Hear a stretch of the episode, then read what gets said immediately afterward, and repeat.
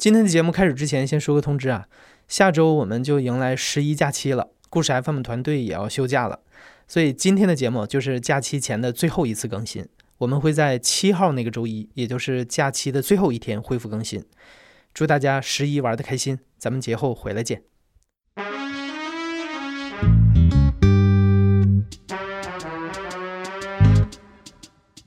你好，欢迎收听故事 FM，我是艾哲，一个收集故事的人。在这里，我们用你的声音讲述你的故事。每周一、三、五，咱们不见不散。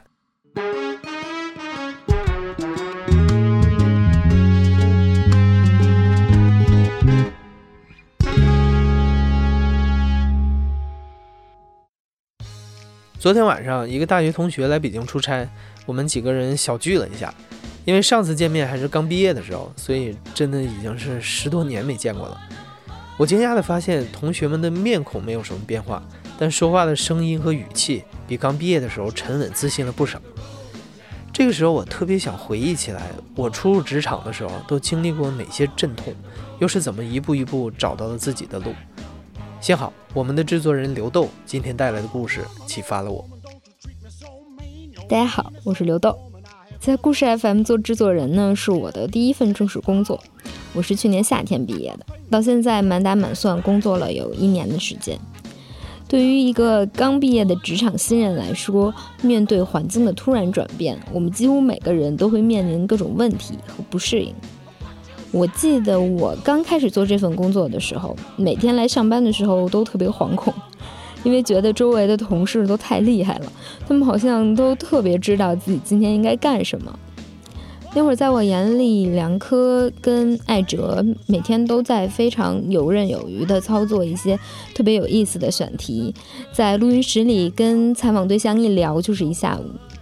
彭涵的显示器上是我当时根本看不懂的音频编辑界面。他一边剪音频，还一边能跟办公室里面的其他同事谈笑风生。然后我呢，我是那个坐在边边上对着电脑正襟危坐的人，就自己尝试各种方法补全那些缺乏的知识和技能，也不太敢主动跟别人搭话，生怕自己说了一句话没说好，就显得自己特别愚蠢。就这种一天为自己尴尬八百多回的局面，大概是在我工作了三四个月以后开始好转的。后来我也跟一些同年龄段的朋友聊了聊，发现同样作为一个二十来岁刚从学校里出来进入职场的年轻人，大家的状态好像都差不多，就是挣得少，情绪不稳定，还特别容易自我怀疑。每天的工作都像是一场内心和外界同时进行的搏斗，应付着因为工作强度、职场人际关系、经济条件以及未来发展方向导致的各种焦虑。于是，在今天的节目里，我还找到了三位同样刚刚进入职场的年轻人，想听他们聊一聊，在从学生到职人的身份转化过程中所经历的那些不同程度的阵痛。第一位讲述者是兔子。他二零一七年从安徽一个大学本科毕业之后，来到了北京。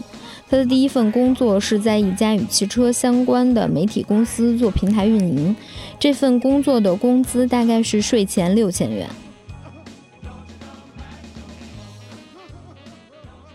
最开始来北京是为了实习，其实没有想留在这儿，但是因为实习的单位比较好，快毕业的时候大家都找正式工作。然后我就随便找了一下，嗯，没想到就拿到 offer 了。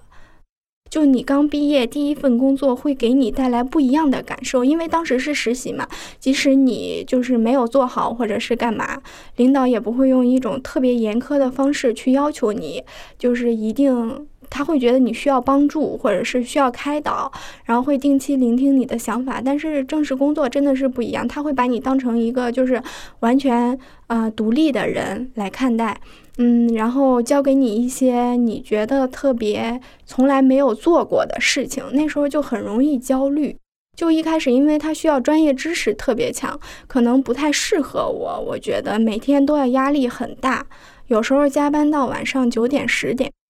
我记得当时有有一天早上睡眼蓬松，就还没有吃早饭呢。那个时候早上很少吃早饭，因为起不来，因为我们要挤那个公交车，人特别的多，所以就要排队嘛。但是有一个小女生，我我只记得她戴了一个眼镜，然后背着一个红色的包。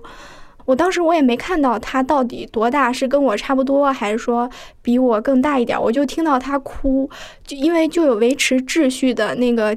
就是公交站的人在那儿推他。然后所有人都看向他，他发现所有人都看向他之后，他就哭得更厉害了。他当时是想插队，但是好像好多人都不允许。公交的工作人员就说：“大家都在这排队，你为什么要插队？”然后他就哭了，他就说：“我现在要迟到了，我如果晚去的话，他老板会开除他。”我当时我就觉得特别不可思议，我就想了。这样一句话，就是说他老板会开除他。我就在想，迟到真的会被开除吗？第二位职场新人是玛丽达，她二零一七年从一个九八五大学毕业之后，就通过校招进入了一家知名的国际大公司。入职的前半年，他一直忙着在国内的各个城市轮岗，在办公室里写过报表，也爬上电线杆学过维修。用他自己的话说，就是在被培养成一颗合格的多功能螺丝钉之后，他就被公司迫不及待地运送到了广袤的拉美大地。在几个更艰苦的国家锻炼过之后，他被调到了墨西哥，从事财经相关的工作。他的工作呢非常辛苦，但是毕业了两年，他已经加薪了好几次，目前的月薪大概是三万元人民币左右。我财经这块，我是要管我们所有业务的。像我们这种就是万金油吧，就等于是一个抹布，抹到哪儿你就得给人家把这个东西给擦干净了。你比如说，这个客户的融资还没做，那个客户的账还没理清，然后你内部还要处理一大堆事儿，你内部还要对付一大堆人。他说你的这个报表今天就得给我交。你作为新人，你有的时候接触了一两个月，你知道东西比他们甚至还要多。一开始会害怕，但是我现在不会害怕。你听着好像做业务好像很高大上，其实说来说去就是那些东西。我觉得，除非做研发产品的研发或者写代码，那可能真的有一些水平，或者搞云计算呐、AI 啊这些东西的研发开发。其他的，我觉得像销售啊什么。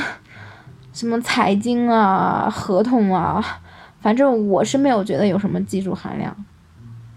我觉得和学习和我高中、大学的学习比起来，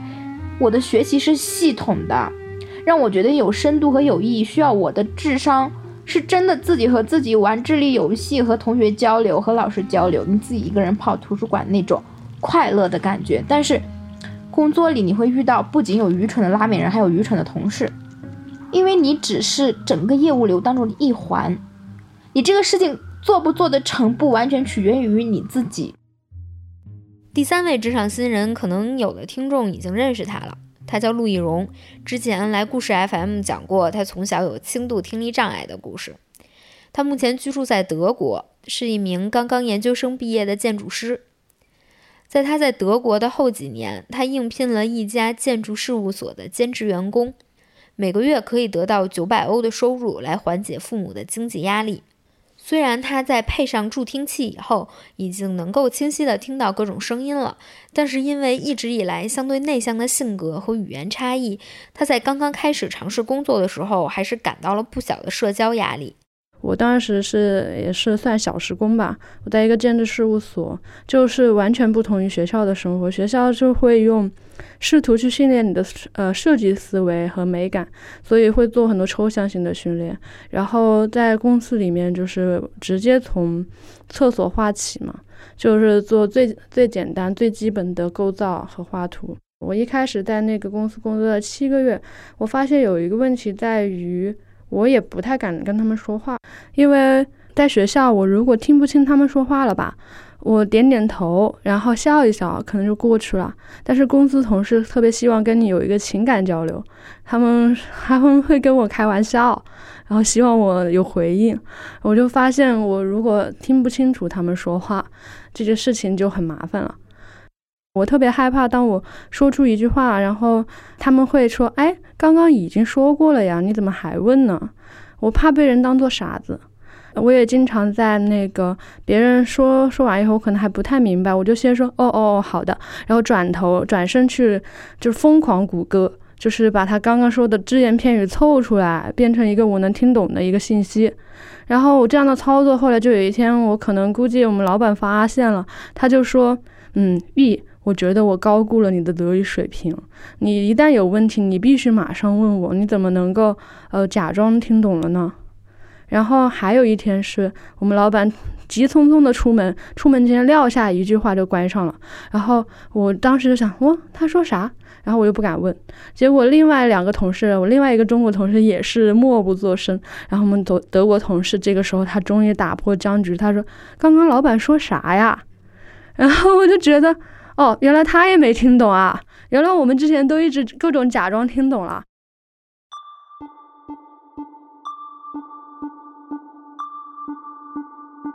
对于职场新人来说，适应了工作节奏之后，下一道坎儿就是适应职场人际关系了。而这其中最难搞的，可能就是跟老板之间的关系。在前一阵非常火的综艺节目《中餐厅》里，黄晓明先生凭借一套非常惊人的名言名语，成功塑造了专横老板的经典形象。而事实上，在现实生活中，无论是在媒体公司工作的兔子，还是在跨国大企业里工作的马蒂娜，他们的老板都更加可怕。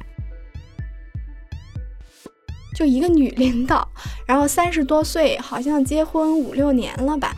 胖胖的，然后脸上有好多痘痘。嗯，她跟人说话的时候不喜欢看别人的眼睛，就喜欢自己一个人就那样说。嗯，他工作我是觉得特别认真，他好像在那家公司待了五年，他脾气就很古怪，他晚上加班到十二点，我们都不知道他在干嘛。他家好像是住在河北吧，然后自己开车，呃，从早上五点起床，然后自己开车到地铁站，然后坐地铁来的时候都已经十点多钟了，他还要查我们考勤，就我们两个必须得坐在工位上，然后就很痛苦。他的性格特征就我们特别琢磨不透，他不喜欢亲近我们，然后就很喜欢挑我们的错误，就一点儿。早上起来七点会给你发消呃发消息，然后晚上十二点还会给你发消息。周六日的时候你在外面就玩或者是干嘛，他也会给你发消息。我们就觉得太痛苦了。然后做完图之后，他要求的特别细，做完图之后他要先检查一遍发给他。嗯，发给他之后，他就说这不好那不好，然后他会改一遍给我发过来，但是我发现并没有什么变化。然后有一天他还是给我改一遍，然后发过来，我发现并没有什么变化，我就说我不小心把那张图丢了，然后我说你重新发我一遍吧。他说那你就用你原先的也行。我又特别无语，那我们做的就是无用功啊。那既然原先的图就行，你为什么在那么繁琐？你是喜欢干活还是怎么着？那个主管，我实在是不想说他什么了，就是，反正所有人和他都不对付，然后他看你年轻嘛，就是使劲的欺负你，你又不好说什么。他的工作应该是要接触客户的，他永远不去，就坐在办公室里。然后当别人的劳动成果就是呈现上来时候，当然他有他厉害的地方，就是他能凭他一张嘴把所有东西都说成是他自己做的。就是他永远是屁股对着下属，脸对着领导。他骂过我，之前那个骂过我，经常骂。他自己情绪不好的时候也会发泄给我呀。其实我我我现在就是本来我去是做业务的，但是你知道后来就硬生生的做成了半个他私人秘书，打印机就在他的办公室。嗯，他每次都跟我说来帮我打印一下，就这个都不愿意自己干，你知道吗？然后包括买机票。早上十点钟跟我说，你帮我买个什么什么什么的机票什么的。我说那这国际机票我得好好确认吧。十分钟以后问我买了没，我说这个这个我还在填写信息，我要填很多信息进去才会说，你这种傻逼怎么这个事儿都办不好，然后还会把这个东西延伸到你的工作，你这种事情都做不好，你还指望我把项目交给你，就是这种直接跟我说的。与上级领导的斗智斗勇，可能是古今中外的每一个社畜都必须面对的问题。而对于初入职场的小社畜来说，这个问题可能基本上就没有办法解决。在德国工作的陆亦荣和他的同事们也面临着这样的问题。为了给情绪找到一个合适宣泄的出口，他们自发组织了纪律严明的年度抱团吐槽大会。虽然他们有团建活动，但是我会觉得那个老板还比较嗯 bossy，就是他你跟他请假是一件很困难的事情，他会连着三遍问你：“你真的要请假吗？”然后我们同事会暗地里也会吐槽老板。嗯，甚至会开年度吐槽大会，就是所有的同事历年来呃离开的同事，都会在某每一年的某一个时间点发一封秘密的邮件，约在一个小山村或者是什么奇怪的地方，然后在那里聊聊天儿、叹息什么的。我有一次就参加了，就冬天坐火车老远到村里，然后又走半天，经常十年以前的同事都会出现，然后大家都是推心置腹的那种。随着工作时间的增长，我们会在工作中遇到各种各样的困难，还有挑战，而很多艰难的时刻都是因为工作强度的增加。我之前采访过一位在北京工作的年轻程序员，他说他经常是到夜里三四点才能下班回家，出了大门就是夜色笼罩的四环路，然后有不止一次他在等车的时候。居然在寂静的四环辅路上看到一只黄鼠狼跟他面面相觑，这恐怕是只属于当代社畜的荒诞一刻了。而对于国内的很多初入职场的年轻人来说，超出负荷的工作强度几乎已经成了一种常态。每次加班后回家都是最容易崩溃的时候。临近转正的时候，有一个车展，我要。改那些后台的代码，他们的后台很老，然后改代码，我前一天已经加班改了好多了。第二天车展的时候，要保证那个页面实时更新嘛，突然一下代码就乱了，我都要哭出来了，我不知道哪一个。因为我也不是程序员，就看不懂那些代码。其实就是，呃，按以前那个规律，它是什么什么样，然后复制粘贴，复制粘贴。然后我们领导就还是那个女领导嘛，她当时就看到乱了嘛，然后她就呼呼呼跑过来，就说你这一块乱了，然后就让我自己改。啊，我当时就懵了，真的是，我就，其实本来一个人盯就很累。嗯，然后突然他一下乱了，我不知道我到底是改了什么地方乱了，我当时就崩溃了，我就自己坐在座位上，偷偷的抹了一下眼泪，我就想做完这场车展，我就不想做了，真的是，我去跟他说我不转正了，我重新找工作，嗯，但是当时的顾虑就是害怕嘛，就害怕以后找不着工作了。其实现在想想，即使找不着工作也没什么事儿，那时候就觉得就跟考试一样，就跟毕不了业一样，我就想跟他说，我那一瞬间，我坐在座位上，我就想。我不想工作了。我下班回家的时候要走那个天桥，然后走那个天桥过去坐公交车。我每次走在那个天桥上的时候，看着底下的车，真的是车水马龙。有时候太晚了，那个车都开了灯，然后我就在想，会不会是有一辆车是我们家的车？快把我带回去！我今年年初的时候就不停的发烧，因为工作太累了，然后我们领导还不允许我请假。就是工作啊，就是如果烧的不行了，可能反正家离公司近嘛，早上先去公司两个小时，然后背着电脑回家继续床上处理问题。因为你就算睡觉也会有人手机把你呼醒的，而且你今天不做，你明天的事儿积压的更恐怖。公司规定是你的手机七乘二十四小时都要开机，找不到是你的问题，是要被问责的。因为我的工作时效性很强，它是不允许你今天的事情做不完拖到明天，或者说我丢到丢到安排一个 schedule 我下周再做是不允许的。它可能这一两个小时做不好，就会对业务产生很大的影响。比如说我有我有一天去客户那儿。去客户那儿处理问题，墨西哥人吃饭的时间跟我们又不一样。你比如说，我早上八点多我就去了，为了防止墨城堵车。其实他们就是九点钟才上班。哦，好，你先去，他可能拖拖拉拉给你拖一两个小时给你见。见了以后呢，你跟他可能同样一个问题要重复三四遍，就很低效。好，就这么就就这么谈谈谈谈到下午两三点，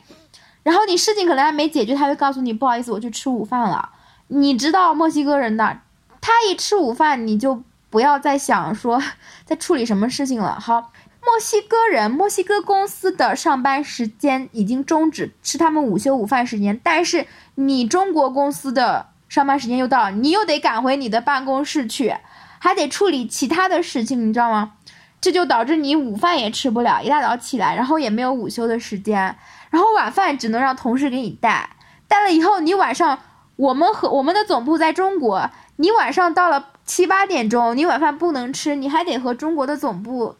通话会议，总部会给你一个指示啊，你你必须给我交什么？OK，那我忙忙忙忙到十一二点，突然想起来一天没吃饭没睡觉，所以还有一大堆活没有干，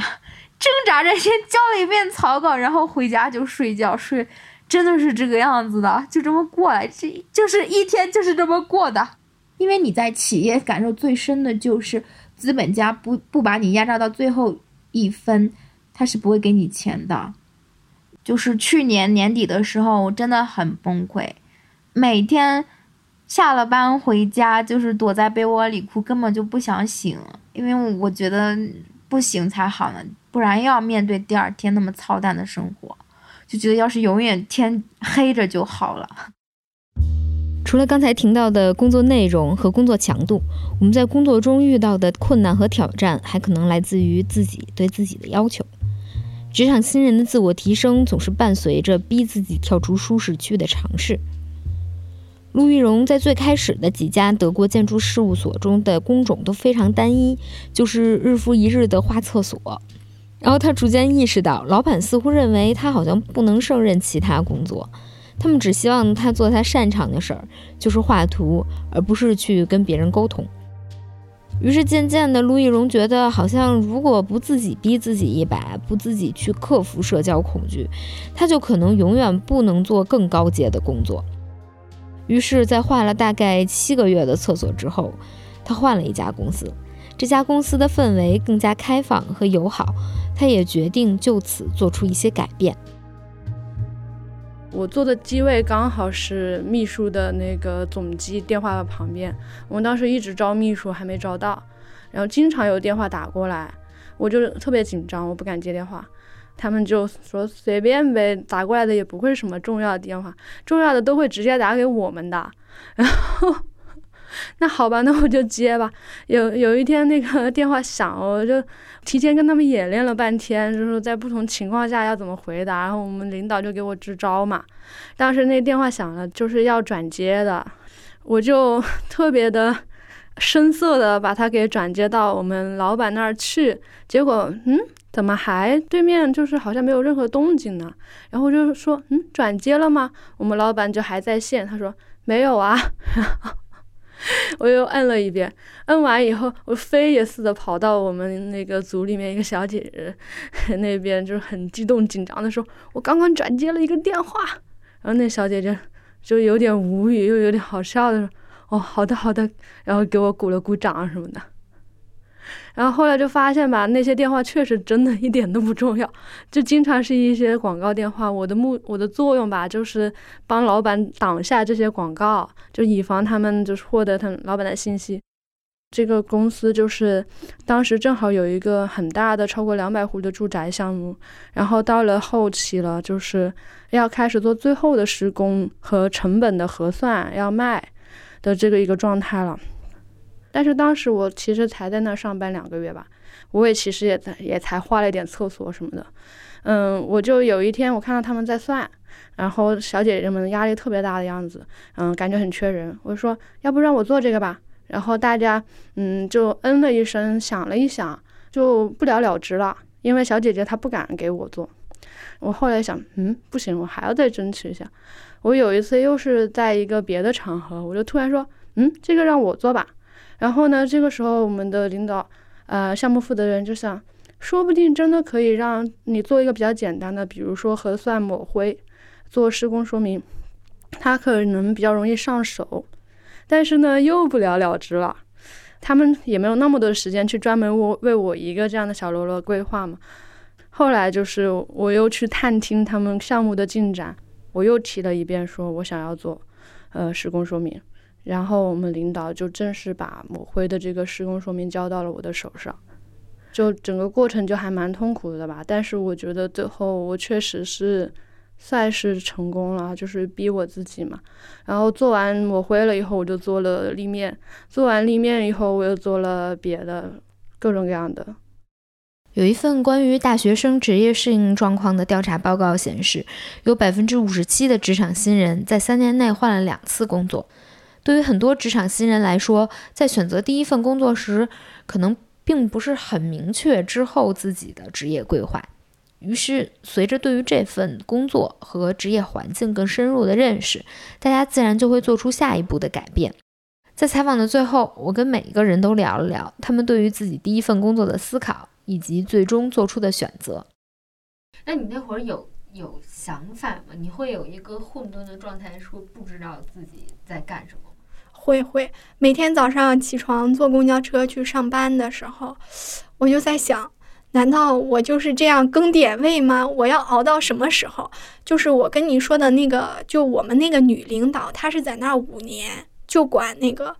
网站网页上的点位嘛，他在那儿干了五年。我每当回头看到他的时候，我就在想，我会不会也变得那么变态？就是我每天干重复一样事儿，嗯，又是比较垂类的内容，可能对我以后的发展没有什么好处。我我如果说只每天拿这么点工资，然后干这么点活，嗯，以后也会跟他一样的话，我受不了。兔子说：“虽然他后来所在的小组换了一位新的总监，但是他最终还是拒绝了这位新总监的挽留，去了一家更大、更专业的媒体平台发展。他还记得自己离职的那天特别高兴，早上背了一个特别大的书包去办公室，把自己的工位收拾干净了，把很多东西都送给了周围的同事。他觉得他走出大门的那一刻，有一种前所未有的轻松。”而在墨西哥工作的玛蒂娜，她前段时间终于休了这次外派以来的第一个年假。虽然还是有一半的时间用去去国内的总部开会了，但是她总算是有机会回到家里陪她爸爸住上一个星期了。她说，因为自己的性格加上这两年的经历，让她无法说服自己停下来，不再这么拼命的工作。但是我现在也觉得，如果这种。就是高压强的情况下，再再加上你的同事很优秀，你的工作压力、工作负荷很大的情况下，你真的会担心自己干了今天没有明天。大公司是每个人都是螺丝钉，你看，比如说阿里呀、大疆啊、腾讯啊、华为啊这些公司，它都是每一个模块它有哪些流程，然后每个流程上需要这个人干什么都已经固定好的，也就是说。短时间内再找一个什么都不懂的人安插在这个地方，只要根据地迅速上手，这也是在各大公司工作的一种悲哀吧。玛丽蒂娜说，在她看来，工作就是一种枷锁，它本身就是不自由的，它的本质就是你得出卖自己的时间和劳动力，然后换取那一点生活的资本。她说，她当然也想过辞掉这份非常辛苦而且无聊的工作，但是就是前一阵回家的时候。他们一大家子人聚在一起吃饭，看着从小辛苦呵护自己长大的爸爸，在亲戚面前居然那么骄傲地说起自己的工作的时候，他就觉得这一年多来的不开心其实也是值得的。而陆易荣呢，他看起来是一个非常幸运的人了，做着一份自己喜欢的工作，能力也得到了认可，薪酬也非常可观。但是在此之前，他说他为了完成自己当建筑师的梦想。他在国内的大学本科毕业之后，非常任性的选择了来到德国，重新转专业读建筑学本科。他研究生毕业的时候已经三十岁了。虽然德国的大学不收取学费，但是这些年的生活费加起来，对于他原本不是特别富裕的家庭来说，也是一份不小的负担。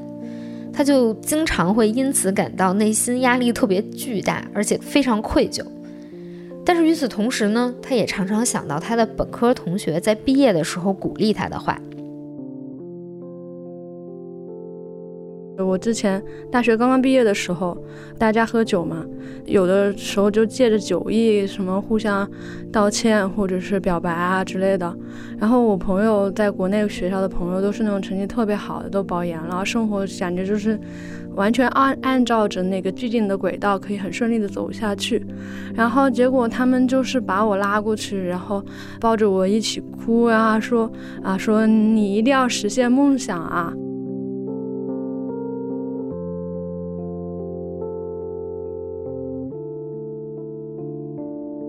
现在呢，在争取并完成了几项更高阶的工作之后，陆易荣离开了当地的这家建筑设计公司，他去了德国的另外一座城市，并且以全职设计师的身份加入了一家设计水平更高、作品更富有创造力的建筑事务所。